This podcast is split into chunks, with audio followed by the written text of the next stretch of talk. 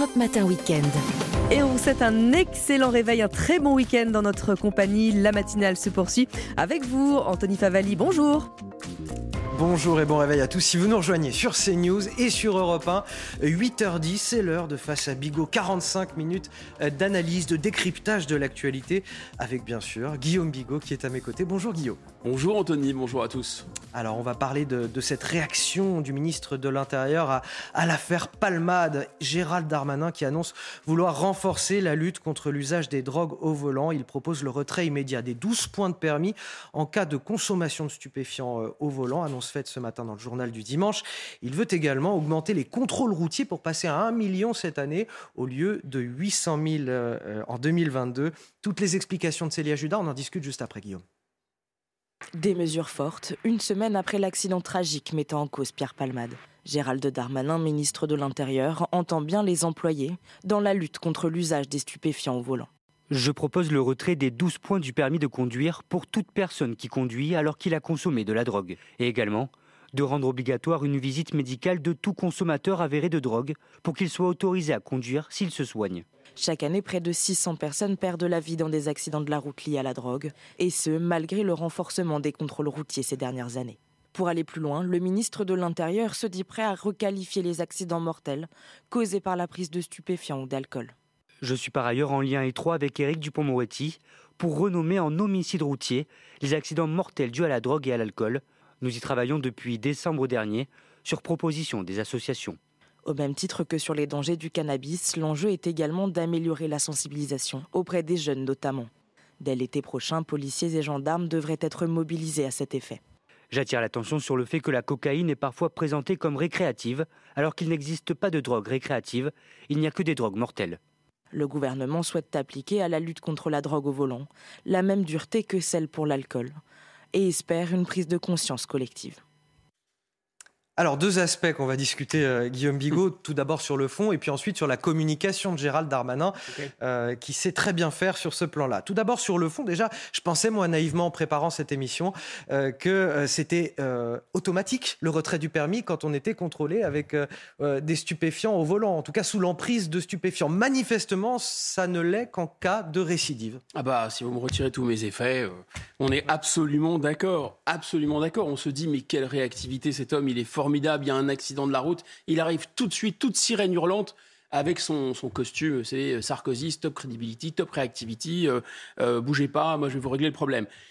avec des solutions qui sont voilà, toutes prêtes. Et là, effectivement, on tombe un peu des nues.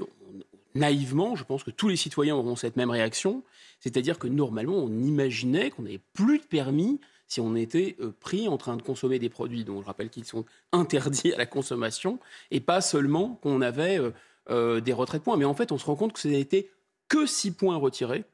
Et là, évidemment, comme sur tous les sujets, on se, rend bien compte pourquoi il y a une telle euh, consommation de stupéfiants au volant, parce qu'on risque pas grand-chose, on risque 6 points, on risquait 6 points. Alors là, si la mesure passe, c'est 12 points, on peut toujours dire, il faut arrêter de critiquer M. Darmanin pour critiquer M. Darmanin, c'est vrai, ça n'a aucun sens.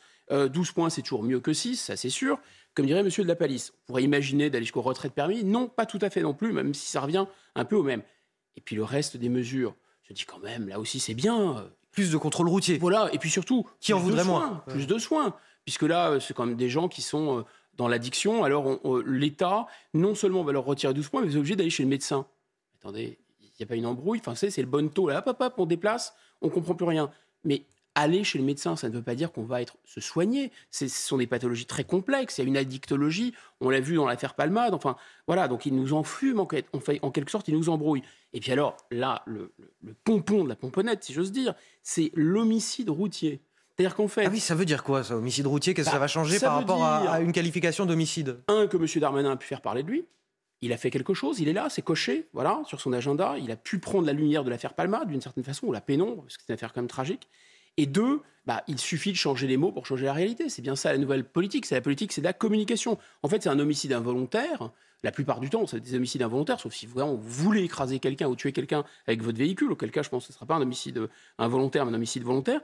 Et donc, que ça soit appel routier ou pas, ça va changer quoi? Absolument rien, sauf si les peines changent, mais ce n'est pas ce qu'il nous dit. Donc en fait, on se rend compte que, évidemment, c'est l'école Sarkozy, hein, c'est l'école... Euh, on réagit dans l'instant, on est dans l'émotion, on prend la lumière. Euh. mais en fait, sans même se rendre compte que ce qu'ils font souligne en fait leur, leur, vacuité et leur, et leur impuissance. Heureusement pour eux que La Fontaine est mort, vraiment, parce que sinon ce serait le Tekel qui veut se faire lion. D'ailleurs, Guillaume, est-ce qu'il n'y a pas une contradiction, et elle est relevée justement dans le journal du dimanche, à vouloir dans le même temps toujours le mot dans le même temps, euh, supprimer les retraits de points pour les petits excès de vitesse, alors que la vitesse est encore le premier facteur de mort sur la route, et euh, dans le même temps vouloir euh, enlever tous les points lorsqu'il y a consommation de, drogue au volant. Je ne dis pas qu'il ne faille pas évidemment être moins sévère à l'égard des gens qui travaillent et qui seraient contrôlés avec des excès de vitesse qui, soient très légers. Mais à communiquer trop vite, est-ce qu'on n'arrive pas finalement à ce genre de contradiction? Si, bien que sincèrement ça puisse s'entendre, et il y a quelque chose qu'assume. D'ailleurs, il dit une phrase, et, ça va peut-être vous faire sourire, Guillaume Bigot. Il faut être plus dur avec les délinquants, plus compréhensif avec les gens qui travaillent. Ça vous rappelle une autre phrase de Gérald Darmanin, ça, aussi. Et puis, ça rappelle son mentor. Gentil avec les gentils, méchant avec les voilà, méchants. Et puis la France qui se lève tôt. Alors, avec la France qui se lève tôt, on va être compréhensif, etc. Bon, en réalité, dur Alex, Adlex, euh, la loi est la même pour tous, doit être la même pour tous normalement. Mais on, on réalise qu'en fait, effectivement, on aurait pu avoir des situations où des gens qui bossent, qui n'ont pas pris de produits stupéfiants, parce qu'ils commettent une infraction grave, auraient été plus lourdement sanctionnés que, que, législation actuelle. C'est-à-dire qu'un retrait de 6 points, et ça c'est quand même étonnant. En fait, on se rend compte qu'il n'y a pas de volonté de l'État d'agir fermement sur cette question des stupéfiants. Pourquoi? C'est très compliqué de faire la guerre aux vendeurs de stupéfiants. C'est très très compliqué. En revanche, on sait qu'il y a quelque chose qui fonctionne non seulement qui ne mange pas de pain, mais surtout qui peut rapporter même de l'argent à l'État, c'est de taper sur la consommation via des amendes pénales. Alors, on est passé d'un excès à l'autre d'une certaine façon. Jusqu'à présent, on avait un an d'emprisonnement, 3750 euros d'amende euh, parce qu'on consommait des stupéfiants, et on est passé à une amende forfaitaire, 3750 à 200 euros. Et parfois, elle peut être réduite à 150 euros. Si on la règle rapidement, c'est ça Exactement. Et donc, en réalité, vous auriez une solution, mais ils ne veulent pas la mettre en œuvre. Bien sûr, c'est 1500 ou 2000 euros d'amende, ou 1000 euros, même ne serait-ce que 1000 euros d'amende, mais pour tout le monde, sans pitié, voire même peut-être 2000 quand ce sont des drogues dures. Et là, pour le coup, je pense que ça diminuerait considérablement l'effet de consommation des stupéfiants. Allez, tout autre sujet à présent, Guillaume Bigot. Hier, Laurent Berger, on en parlait, le leader de la CFDT dénonçait le spectacle désolant donné par l'Assemblée nationale euh, lors de l'examen de la réforme des retraites. Il érigeait en exemple la mobilisation syndicale depuis un mois dans les rues de France, un bel exercice démocratique empreint de calme, de dignité et de responsabilité, disait-il. J'ai envie de vous dire, il a raison, puisque selon un sondage IFOP pour le JDD ce matin, 43% des Français estiment que ce sont les syndicats qui incarnent le mieux l'opposition à cette réforme, bien loin devant la NUPES, le Rassemblement national et les LR. D'ailleurs, depuis le début de l'année, les syndicats enregistrent même une hausse de leurs adhésions un petit peu partout en France. Je vous propose d'écouter ce reportage de, Marine Sabourin, Thibault Marcheteau et Laure Para avec le récit de Maxime Lavandier. Dans toutes les manifestations, leur présence est remarquée leur parole écoutée. Partout en France, les syndicats bénéficient actuellement d'une grande visibilité. Si ce combat continue et si on arrive à le mener à terme, je me syndiquerai. C'est une promesse que je me suis faite à moi-même. Petit à petit, ça se questionne. On a des AG où les gens ne sont pas forcément syndiqués, qui viennent en fait euh, nous rencontrer euh, et poser des questions. De très nombreux Français ont déjà franchi le cap ces dernières semaines. Depuis le 1er janvier 2023, la CFDT a attiré 10 000 nouveaux adhérents Force ouvrière et CGT ont vu le nombre d'adhérents grimper depuis la mobilisation contre la réforme des retraites. 5000 pour FO, deux fois plus qu'habituellement, et 7000 à la CGT. Il y a un regain parce que les syndicats sont là quand il n'y a plus personne pour les représenter, pour, pour défendre leurs conditions de travail, pour les défendre dans ces attaques qui sont faites sur les retraites. À cela s'ajoute l'unité des syndicats. En mettant de côté leur inimitié pour faire front commun, les dirigeants syndicaux ont redoré leur blason. La revendication des organisations syndicales, toutes unies sur ce projet de réforme, a fait que euh, les salariés se sont dit les syndicats, ça sert à quelque chose. Ces dernières années, le taux de syndicalisation en France avait baissé pour passer de 11% à 10,3% entre 2013 et 2019. Alors, pour tourner définitivement la page des années de déclin, les syndicats feront tout pour que ces nouveaux adhérents restent. Bon, c'est un sursaut syndical, on part de très bas mm. pour les syndicats, mais néanmoins, il y a quelques années, lors de la crise des Gilets jaunes, on les croyait en mort clinique, ces syndicats. Oui, c'est vrai, il y, a, mais enfin bon, on va rester, euh, on va rester quand même prudent, ça ressemble à plutôt un frémissement que vraiment une espèce d'incroyable engouement. Mais c'est un frémissement. On reste euh, très bas, je pense. Euh, la volumétrie, vous voyez, la CGT, dans fin des années 70, ça pesait 2 millions d'adhérents. La CGT était passée à 700 000 adhérents. Et là, elle continuait à diminuer lentement mais sûrement, 600, 650 à peu près, je crois, en 2022. 2 millions 650 000. on ne parle pas de la même chose. Et en fait, là, par exemple, la CGT reprendrait euh, un peu des couleurs, c'est vrai, reprendrait 7000, 7500 adhérents. C'est bien, ça inverse la tendance, donc c'est important. La CFDT, qui a un peu tiré les marrons du feu parce que la position de M. Berger était vraiment euh, très, très cadrée, très calme, 10 000. FO, 5 000. Bon, c'est beaucoup parce que ça inverse la tendance, mais c'est pas beaucoup dans l'absolu.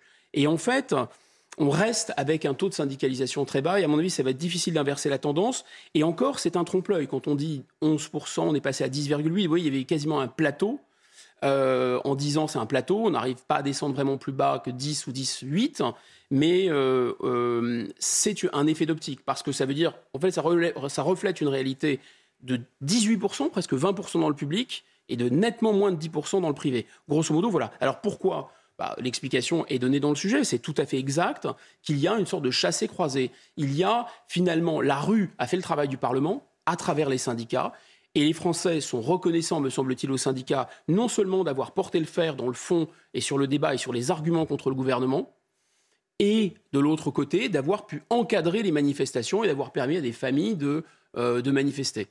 Tandis que à l'Assemblée nationale, c'est l'inverse, c'est-à-dire c'est le bazar, le, bordel là, euh, le mégaphone, euh, le chahut et, euh, les mouvements un, peu de foule qu'on s'attendait à voir dans la rue, on les a eus à l'intérieur de l'Assemblée.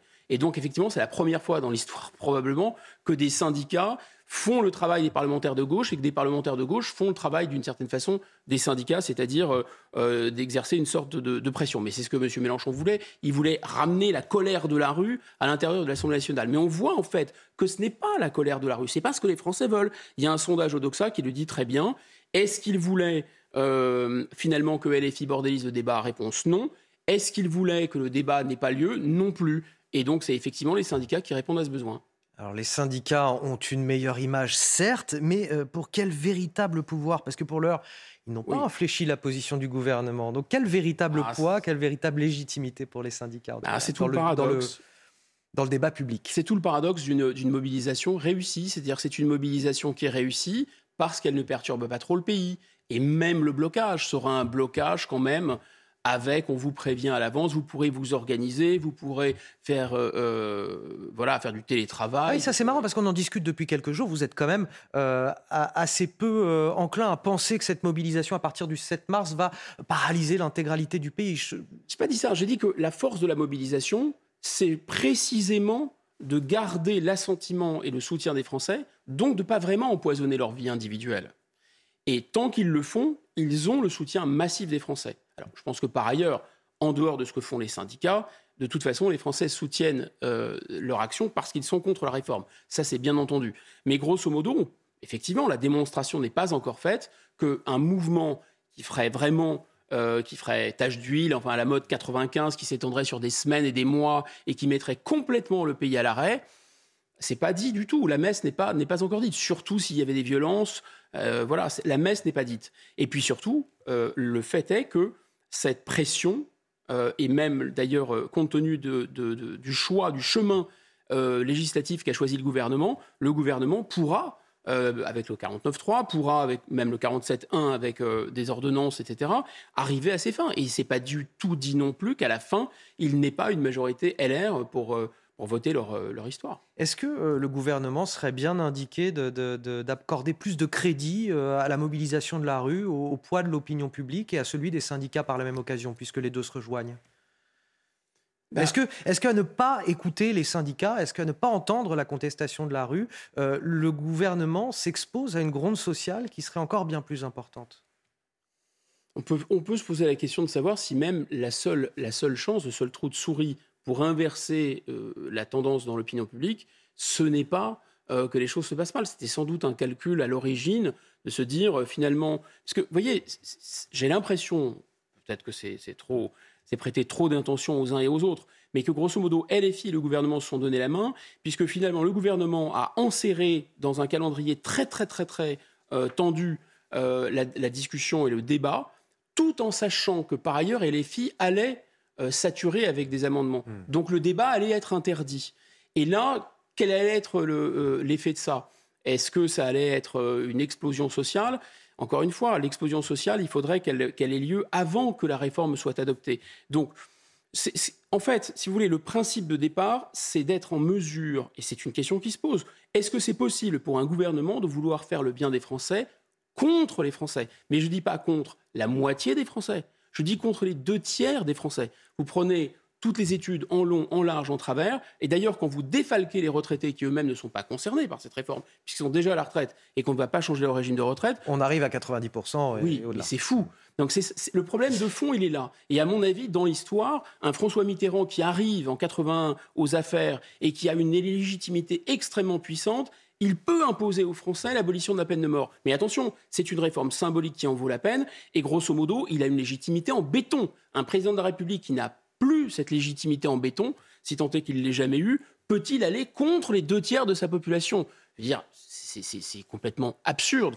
C'est un truc de chef Fayon, c'est pas un truc de chef d'État. Autre question que l'on se pose ce matin. Au-delà des syndicats, qui tire ces marrons politiques du feu social? Autrement dit, qui sont les gagnants de cette lutte contre la réforme des retraites parmi les partis politiques? Question très intéressante posée ce matin par le JDD, le journal du dimanche, après deux semaines de chaos à l'Assemblée nationale. On n'a pas le sentiment que les partis politiques en sont véritablement grandi. Et pourtant, et pourtant, Elisa Lukavski, vous êtes avec nous pour en parler. Comme le dit le JDD, bien, il y en a bien qui tirent leur marron du feu.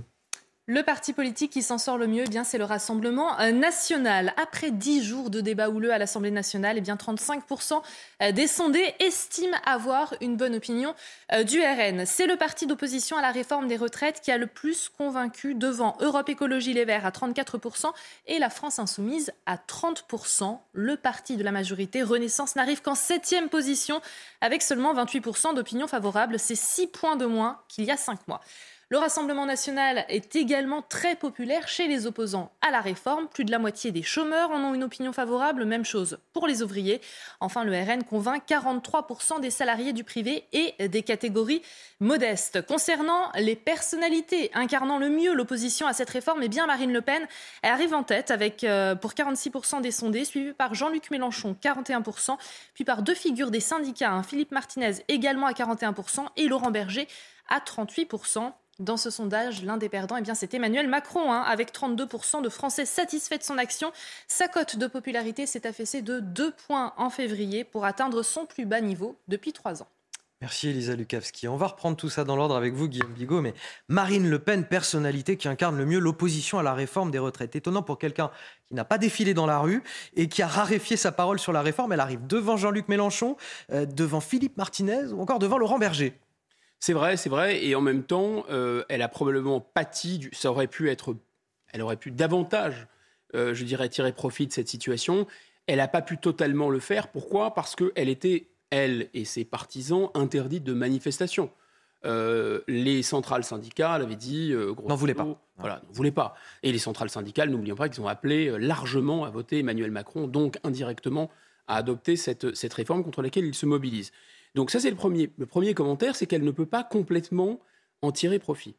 Son enfin, sa, stratégie qui est, euh, grosso modo, d'être dans le l'inverse de la bordélisation, c'est-à-dire vraiment la parlementarisation, euh, de, son, de son parti. Jusqu'à défendre Olivier Dussopt pendant les débats. Exactement. En disant on n'a pas, on pas d'ennemis politiques, on a des adversaires. Exactement. La respectabilité politique, et elle a joué cette carte au maximum. Euh, c'est quelque chose qui lui est profitable. Mais enfin, quand on compare à Jean-Luc Mélenchon, on se dit qu'il n'y a pas tant d'écart que ça. On aurait pu imaginer que Jean-Luc Mélenchon décroche totalement parce que cette stratégie de bordélisation aurait irrité tout le monde. Guillaume Bigot, on va reprendre ce débat immédiatement. On va marquer une courte pause parce qu'il est 8h30 tout pile et c'est l'heure du rappel de l'actualité. C'est avec vous, Elisa Lukavski. La réaction de Gérald Darmanin suite à l'affaire Pierre Palmade, le ministre de l'Intérieur a déclaré dans une interview qu'il accorde aujourd'hui au journal du dimanche vouloir que toute personne conduisant sous stupéfiant se voit automatiquement retirer les 12 points de son permis de conduire. Actuellement, la conduite sous l'usage de stupéfiants est sanctionnée de la perte de 6 points.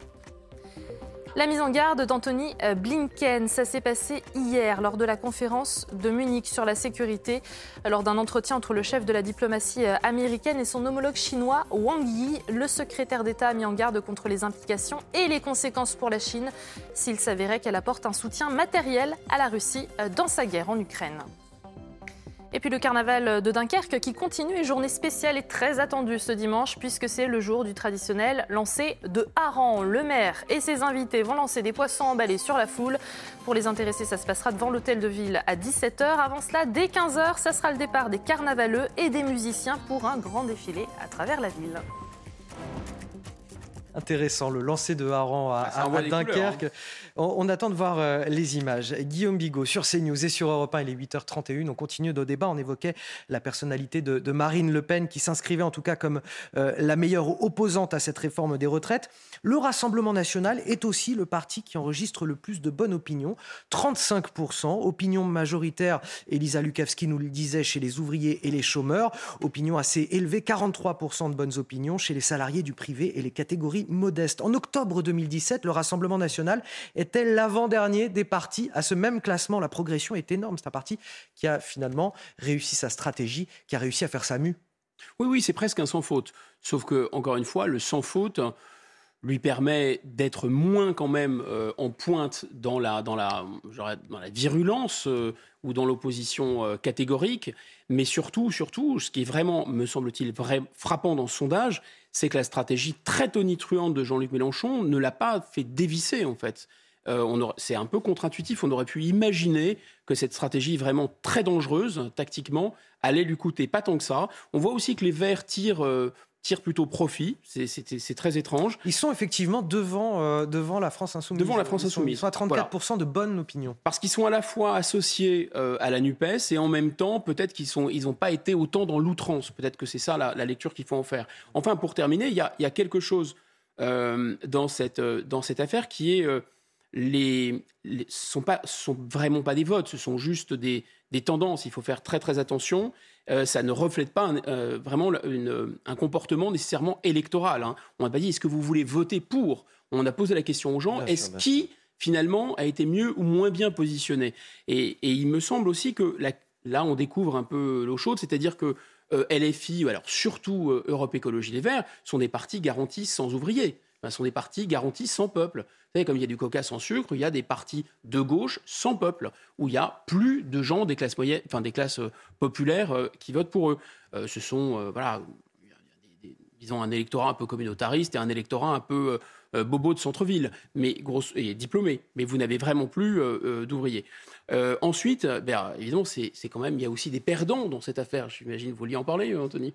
Les perdants, bah, Renaissance évidemment, Renaissance, le chef de l'État. Renaissance qui est littéralement sur un toboggan, hein, 28% d'opinions favorables, d'opinions, de bonnes opinions de la part des Français interrogés, contre 43% en octobre 2017. Alors eux, c'est le, le mouvement inverse de celui de C'est Marine le Le mouvement inverse. Mais, mais on peut. Alors, le verre est à moitié vide ou à moitié plein, on risque de vous surprendre. Je pense qu'on peut aussi faire une lecture suivant laquelle ça ne dévisse pas complètement. On euh, euh, on a vu François Hollande, par exemple, c'est tombé euh, très très bas, me semble-t-il, à peut-être 15% au pire du pire.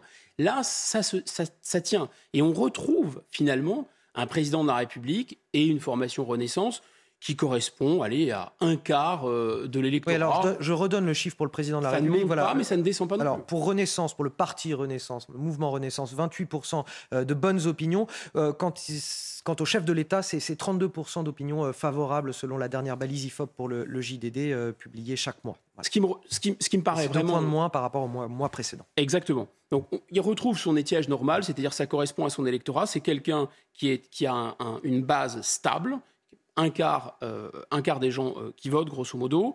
Et deuxièmement, euh, on peut dire que sa stratégie de je me retire, je prends de la hauteur, je vais à l'étranger, je ne suis pas dans la mêlée, et j'essaye quand même d'avoir cette posture traditionnelle du chef de l'État de la Ve République pour ne pas être atteint par, par la, justement la mêlée politique autour de- des retraites, ça n'a pas vraiment fonctionné. Il est quand même atteint. Donc on voit bien que la structure institutionnelle aujourd'hui d'un président de la République avec des élections législatives qui s'enclenchent, euh, qui durent cinq ans, ça fait de facto du président de la République un super Premier ministre. Et d'ailleurs, le niveau du président de la République et le niveau du Premier ministre, vous voyez, ça reste vraiment les mêmes. En fait, il n'y a plus de président de la République en France, je vous annonce depuis cette réforme. Il y a juste un super Premier ministre. Et c'est un super Premier ministre. Et quand bien même il chercherait à prendre la pose du grand chef de l'État qui s'intéresse aux domaines réservés, vous savez, la politique étrangère, etc., et qui laisserait au petit personnel en fait, une transition parfaite, Guillaume, c'est pas... Allez-y, allez-y. Non, non, non, non bah, ne m'interrompez pas, alors non, je plaisante. Euh, non, non, il y a vraiment l'idée, l'idée, voilà, cette idée de prendre du champ, ça ne fonctionne plus, en fait. Mais c'est pas la, vraiment la, c'est pas la, la personnalité d'Emmanuel Macron.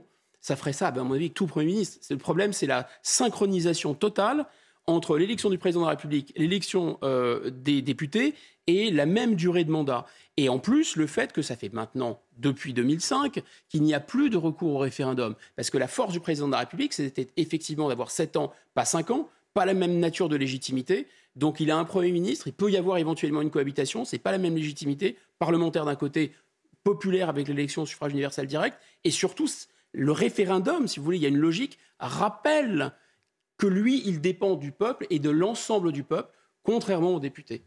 L'international, domaine réservé, privilégié en tout cas par les chefs d'État français. Avec ces propos d'Emmanuel Macron, écraser la Russie, cela n'a jamais été la position de la France. Propos d'Emmanuel Macron qui a accordé un entretien à plusieurs médias aujourd'hui, dont le JDD, le journal du dimanche, interview sur la situation en Ukraine, euh, un an bientôt après le début du conflit. On va en parler à nouveau avec vous, Elisa Lukavski. Selon lui, aucun des deux camps ne peut l'emporter entièrement.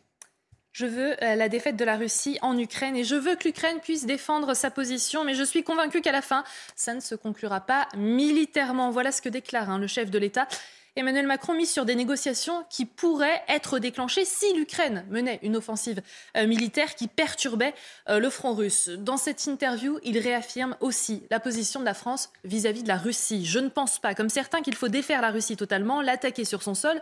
Ces observateurs veulent avant tout écraser la Russie. Cela n'a jamais été la position de la France et cela ne le sera jamais, dit-il. Plutôt que des attaques frontales, eh bien Emmanuel Macron préfère la dissuasion, hein, notamment par le réarmement de l'Europe. En Europe, ça ne, peut pas, ça ne peut se réduire à l'achat d'armes, il faut aussi pouvoir les produire et bâtir notre architecture de sécurité sans avoir à la déléguer à d'autres, aux Américains ou encore aux Chinois. Pour lui, plus l'Europe aura des armes, plus elle sera dissuasive et plus elle se fera respecter. Merci Elisa Lukavski. Guillaume Bigot, est-ce que euh, vous seriez prompte à, saluer la, nuance, la mesure du chef d'État français sur cette question ou pas?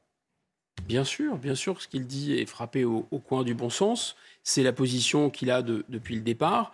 Le problème, c'est que ce n'est pas une position très différente euh, de celle des États-Unis. En fait, la seule différence, c'est qu'aux États-Unis, il y a, on va dire, deux camps qui s'affrontent.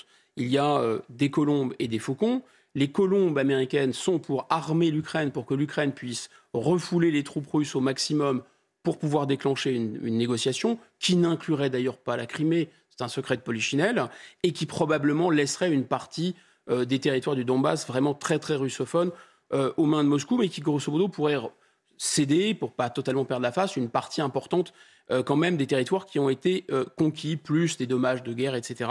Voilà. Donc ça, c'est la position des colombes aux États-Unis. Et M. Macron est sur cette position-là. Et deuxièmement, il y a la position des faucons américains. Et, c'est à ça qu'il fait allusion quand il dit détruire la Russie. Détruire la Russie, on peut l'entendre dans deux sens. D'abord, vraiment abîmer militairement la Russie faire en sorte que la Russie ne puisse plus mener des, euh, des attaques de ce type, saigner la Russie. C'est pendant la guerre froide, le Vietnam a servi à ça, a saigné l'armée américaine. Le, KGB était derrière, armait euh, le Nord-Vietnam et ça a saigné la Russie. La guerre d'Afghanistan, c'est la vengeance. C'est la CIA fait la même chose ensuite à l'armée soviétique. Ils ont, ils ont, armé massivement la guérilla afghane pour saigner finalement l'armée soviétique. Là, on a cette même idée militairement. Mais il y a un autre plan. Il y a des plans qui existent euh, aux États-Unis. Et euh, M. Blinken, par exemple, est sur une position qui est tout à fait celle-là, c'est-à-dire de dire il faut aller jusqu'à démembrer la fédération de Russie. Vous avez des gens qui pensent que finalement, on a fait éclater l'URSS, mais ça ne suffit pas. La Russie n'est pas totalement un État-nation, c'est un État-nation. C'est la Russie, ce sont les Russes d'abord, mais c'est un État aussi multiethnique, c'est presque encore un État un peu impérial, un peu colonial, et il faut aller jusqu'à faire sauter euh, la Fédération de Russie, pour ne pas parler d'attraper M. Poutine, de le traduire devant un tribunal pénal international. Ce serait ça, faire détruire la Russie. Maintenant, je pense que la position de la France, elle est illisible et inaudible. Pourquoi? Parce que c'est celle des États-Unis et que la France n'a rien de plus à apporter euh, que la position des États-Unis. Or, la France, à mon avis, mais c'est vraiment euh, euh, une avis d'observateur extérieur, je pense que la position de la France aurait pu être comparable à celle de la Turquie, à celle de l'Inde, à celle de pays qui sont comme on dit, un peu non alignés. C'est-à-dire qu'ils condamnent la Russie dans son agression. Ils veulent respecter le droit international. Et je pense que la France, c'est normal qu'elle veuille ça aussi. D'ailleurs, la Turquie vend des armes, elle les donne pas, hein. elle les vend à l'Ukraine. Ils sont payés par le contribuable américain. Je ne vois pas très bien pourquoi, avec notre argent d'ailleurs, on va euh, donner des armes à l'Ukraine dans une guerre où quand même les États-Unis ont tout de même une responsabilité. à mon avis, ce serait mieux que les contribuables américains payent.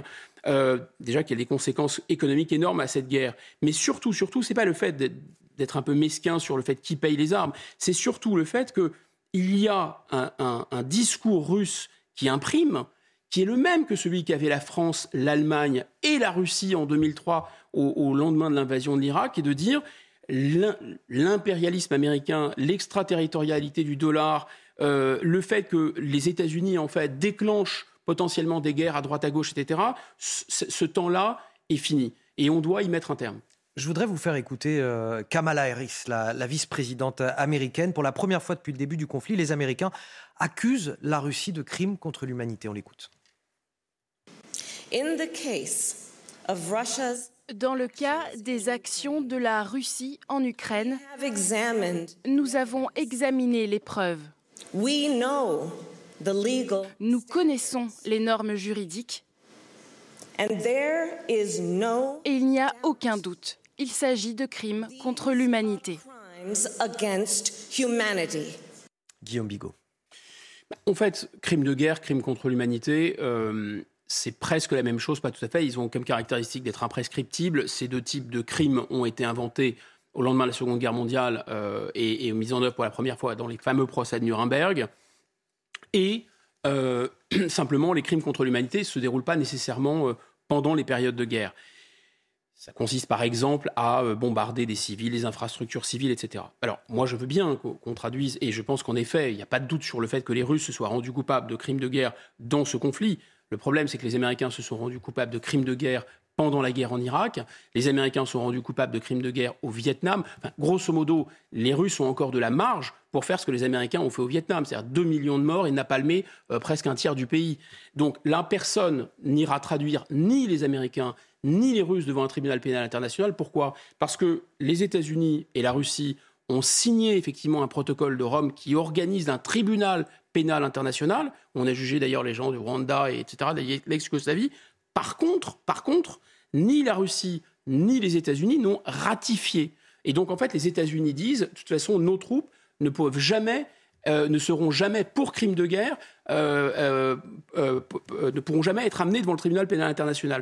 Donc vous voyez, donc tout ça est quand même extrêmement tartuffe. Je voudrais qu'on revienne à, l'inquiétude des Français face à ce, conflit. Selon un sondage qui est publié aujourd'hui par le Parisien, 77% des Français craignent un conflit mondial, troisième guerre mondiale, un risque nucléaire qui est toujours aussi présent. 80% des sondés, là c'est un autre aspect, peut-être plus économique, des sondés qui s'alarment des conséquences du conflit sur leur foyer.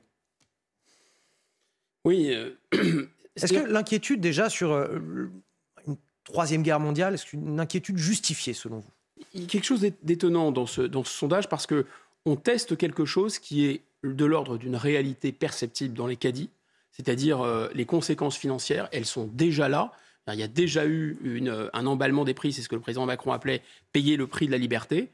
Et donc on leur dit est-ce que vous êtes inquiet bah, Est-ce que vous êtes inquiet de quelque chose que vous vivez? Et ensuite l'extension. Alors c'est pas le même degré de probabilité. C'est hélas, c'est hélas un peu probable.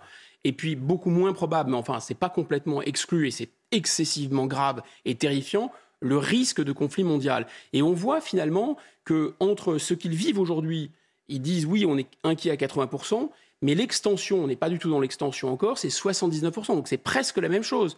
Et alors encore plus incroyable, risque de troisième guerre mondiale. De quoi parle-t-on?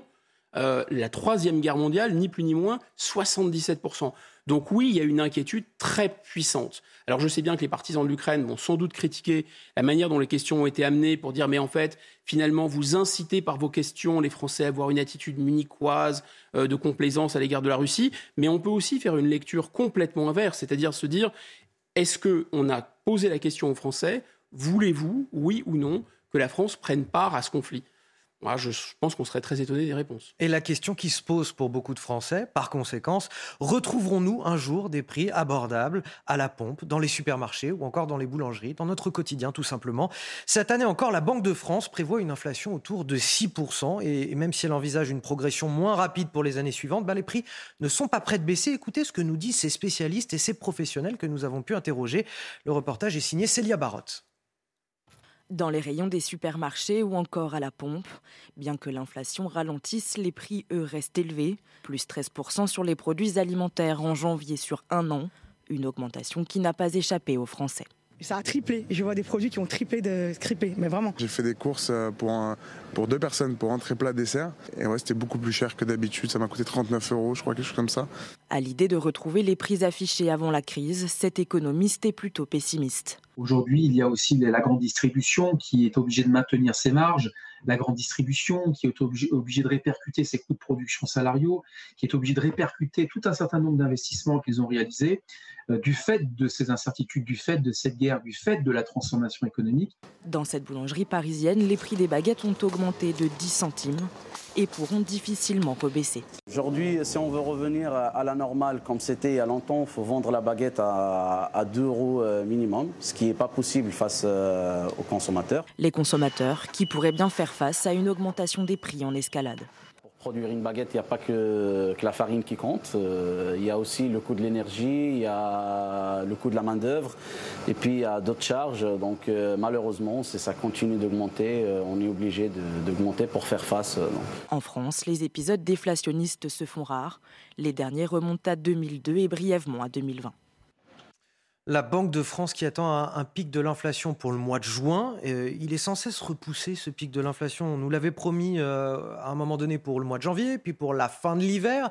Et maintenant, c'est encore pour le, pour le mois de juin. Il va falloir euh, s'habituer à se serrer la ceinture pour pouvoir payer ses factures Bien sûr, parce que l'inflation, on l'a déjà expliqué moult fois, même si elle avait des causes dues à la sortie du Covid, même si elle pouvait aussi avoir des causes dues à l'injection d'argent dans les circuits économiques, pour éviter notamment euh, l'effondrement de, l'activité pendant le Covid. Tout ça est vrai, mais là, il y a une cause qui est bien autonome, qui n'est pas une cause économique, qui est une cause géopolitique et qui est due directement à la guerre en Ukraine, à travers l'inflation énergétique, et l'inflation énergétique se répercute partout. Donc, oui, tant que vous avez une guerre en Ukraine, vous allez avoir euh, un, effet, un effet inflationniste. Et comme personne ne peut prévoir à quel moment cette guerre va s'arrêter, personne ne peut prévoir à quel moment l'inflation va s'arrêter. Mais le problème de l'inflation, c'est comme beaucoup de phénomènes économiques, il y a un côté boule de neige. C'est-à-dire les, moyens que vous avez de lutter contre l'inflation, souvent, sont des moyens eux-mêmes inflationnistes qui vont augmenter euh, le, rythme, le rythme de l'inflation. Voilà, typiquement les boucliers, les choses comme ça. De différentes manières, différents canaux de transmission. Mais un des effets aussi, c'est un effet un peu ressort, de retarder, reculer d'une certaine façon pour mieux sauter.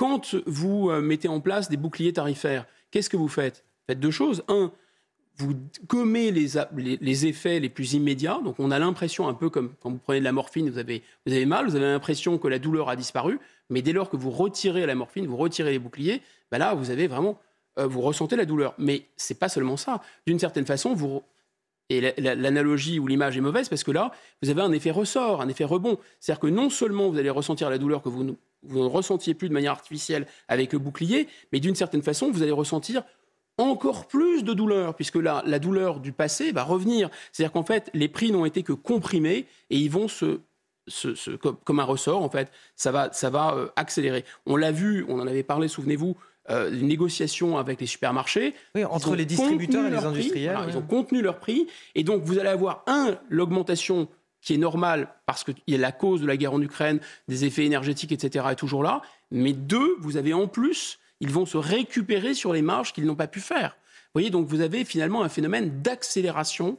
Euh, et alors, ne parlons pas évidemment de l'effet d'inflation directe, d'injection d'argent dans le, dans, le circuit, comme je vous l'expliquais. Donc, en fait, on ne peut pas prévoir la fin de, cette, de cette inflation. Et quand on vous parle de l'été, en général, c'est parce qu'on imagine que la guerre pourrait s'arrêter à ce moment-là. Mais c'est une hypothèse. Hein. C'est une pure hypothèse. Comment on explique que la, France ait une inflation moins importante que d'autres pays européens? Attention, j'essaie maladroitement de vous l'expliquer, c'est une inflation reportée. C'est un effet retard sur cette inflation. Parce qu'il y a parce que c'est souvent l'argument qui nous est avancé, c'est pour ça par le gouvernement. C'est pour ça que je pose la question. ce qui a été fait n'est pas idiot, il ne faut pas le critiquer pour le critiquer. C'est vrai que ça a pu gommer des effets, mais ça aurait pu avoir un sens d'une certaine façon si la guerre s'était arrêtée rapidement. Ça aurait pu avoir un sens si les effets des sanctions avaient été efficaces. Je pense que c'est une affaire extrêmement complexe, cette affaire de, guerre en Ukraine. Armer les Ukrainiens pour qu'ils puissent se défendre et éviter que l'agression russe soit euh, récompensée finalement, c'est pas une mauvaise idée par rapport à la stabilité géopolitique mondiale. En revanche, en revanche, opérer des sanctions économiques et vouloir mettre économiquement la Russie à genoux, ça, c'est une politique de gribouille. Savez, gribouille, c'était cet enfant qui, parce qu'il euh, subit la pluie, se jette dans la rivière. Bon, bah là, c'est pareil. Là, en fait, on a voulu punir la Russie. On a réussi qu'à se punir nous-mêmes. C'est-à-dire que ça n'a absolument pas empêché la Russie dans ses menées agressives en Ukraine. Par contre, par contre, ça a accéléré la dédollarisation, ça a accéléré des circuits économiques alternatifs très dangereux entre la Chine, l'Arabie saoudite, la Russie, l'Inde, etc. Ce qui fait que 75% de la population mondiale est en train, sous les radars, de s'organiser économiquement sans les États-Unis et sans l'Europe, qui va se retrouver comme le dindon de la farce. Guillaume Bigot, il nous reste deux minutes. Je vais aborder un sujet avec vous pour être totalement transparent avec nos téléspectateurs et nos auditeurs. J'avais une réticence à l'aborder. Pourquoi? Parce que nous sommes deux hommes sur ce plateau et, on va parler voilà d'un sujet. Ce sont les propos de Vincent Cassel. Je vais vous les expliquer et nos auditeurs et nos téléspectateurs vont tout comprendre. En pleine promotion pour sa nouvelle série Liaison, Vincent Cassel a suscité la polémique. Dans une interview accordée au, quotidien britannique The Guardian, l'acteur a, a donné son point de vue sur le rapport à la masculinité. Si les hommes deviennent trop vulnérables et trop féminins, je pense qu'il va y avoir un problème voilà pour sa déclaration, une prise de position qui a suscité un, tollé sur les réseaux sociaux. J'hésitais à en parler avec vous et le fait même que j'hésite vous a fait me dire mais non, justement, on doit en parler. Alors je vous laisse donner votre avis sur, euh, sur ce sujet. Bon, D'abord, merci, merci pour cette liberté de parole qu'on apprécie sur cette, sur cette antenne. Euh, non, ce, qui est intéressant là-dedans, c'est peut-être moins. Parce que votre réaction, c'est de dire mais et on peut la comprendre. Nous ne sommes qu'entre hommes, on peut pas, euh, c'est pas raisonnable euh, de parler du, bah, disons, de, des genres, des sexes. Quand on a, on ne représente qu'un genre et qu'un sexe. Et en fait, moi, je pense que c'est davantage la lecture que je fais de votre réticence, c'est davantage une lecture générationnelle. C'est-à-dire qu'on n'a pas le même âge, et j'ai quasiment le même âge que, Cassel. Et donc, la perception qu'on a de ces phénomènes dans la génération qui est la mienne et celle de Cassel, et, dans la vôtre, n'est pas la même. Le monde, le monde effectivement, a changé à, cet égard. Et en fait, moi, ce qui m'étonne beaucoup dans cette affaire, c'est que finalement, qu'est-ce que dit Vincent Cassel? Enfin, on va dire, ça casse pas trois pattes à un canard. Il dit grosso modo, si les hommes continuent euh, à vouloir faire semblant de ne plus être des hommes, Grosso modo, ça va paraître un peu ridicule, ça va se voir au bout d'un moment. Et ensuite, bon, les gens ne vont plus acheter. Enfin, la farce ou la supercherie sera trop importante. Il dit grosso modo que les hommes sont les hommes et resteront les hommes. C'est 2 plus 2 égale 4. Voilà. Et il ne dit pas ça. Il ne dit pas que ça, d'ailleurs. Il dit dans la même interview quelque chose qui est comme un contrepoint. Parce qu'on voit bien qu'il évolue dans un milieu qui est le cinéma, qui est extrêmement affecté par cette espèce de folie wokiste qui vient des États-Unis et que tout le monde doit soumettre à cette doxa. Et donc, la doxa, qui est le patriarcat, le mal vient des hommes, euh, sans faire de jeu de mots d'ailleurs, mais grosso modo, vraiment, tout ce qui s'est passé d'horrible euh, sur la planète ces derniers siècles, c'est dû à l'homme blanc, euh, patriarcal, etc. Hétérosexuel, âgé et compagnie. il, tombe dans, le cœur de cible. En plus, lui étant marié avec une femme très jeune, alors là, vraiment, il est la caricature de tout ça. Et en fait, il ne dit pas que ça. Il ne dit pas que euh, euh, les hommes, finalement, euh, ça va devenir ridicule s'ils continuent à être autre chose, enfin à jouer à autre chose qu'ils sont réellement. Il dit aussi le masculinisme, le virilisme, c'est ridicule. C'est-à-dire de surjouer la virilité, c'est ridicule. Et là, ce qui est étonnant, c'est que ça crée une polémique. C'est vraiment étrange. 2 plus 2 égale 4, ça devient du buzz. Et merci euh, Guillaume merci pour votre avis toujours très très intéressant sur ces euh, questions. On arrive à la fin de notre échange. Euh, on va tout de suite rejoindre Sonia Mabrouk dans les studios d'Europe 1. Bonjour Sonia. on vous retrouve tout à l'heure à, 10h pour le grand rendez-vous CNews Europe 1 Les Échos. Qui est votre invité aujourd'hui? Bonjour à vous Anthony, bonjour à Guillaume et bonjour à, tous. Alors notre invité c'est aussi un homme, mais on va peut-être pas lui parler. En tous les cas, c'est pas le sujet de la polémique autour de Vincent Cassel, mais plutôt eh bien de la séquence qui se termine à l'Assemblée sur la réforme des retraites. Qui sort euh, gagnant? Y a-t-il un gagnant après cette réforme? Eh bien, il s'agit de Geoffroy Roux Bézieux, le patron du Medef. Merci à vous Sonia. On vous retrouve donc euh, tout à l'heure à 10h pour le grand rendez-vous CNews Europe 1 Les Échos. Euh, l'invité donc politique de votre dimanche. Vous restez avec nous sur euh, CNews. La matinale week-end se poursuit. Et puis sur Europe 1, c'est l'heure de retrouver Léna Monnier et Frédéric Tadei. C'est arrivé demain. Excellente journée à tous sur CNews et sur Europe 1 bien sûr. Merci beaucoup Anthony Favalier et bon dimanche à vous. Et bonjour Frédéric Tadei. Quel est le programme aujourd'hui? Bonjour Lénaïque. Je reçois ce matin Michel Maffezoli. C'est le théoricien de la post modernité. Il sort deux livres après l'épidémie de Covid. On va voir ce qu'il en a retenu. Et Elisabeth Gousselan euh, va venir nous raconter la vie passionnante de Sarah Bernard, dont on va bientôt célébrer le centenaire de la mort. Merci beaucoup Frédéric. On vous retrouve évidemment juste après le journal de 9h qui arrive dans 4 minutes sur Europe 1. tout de suite.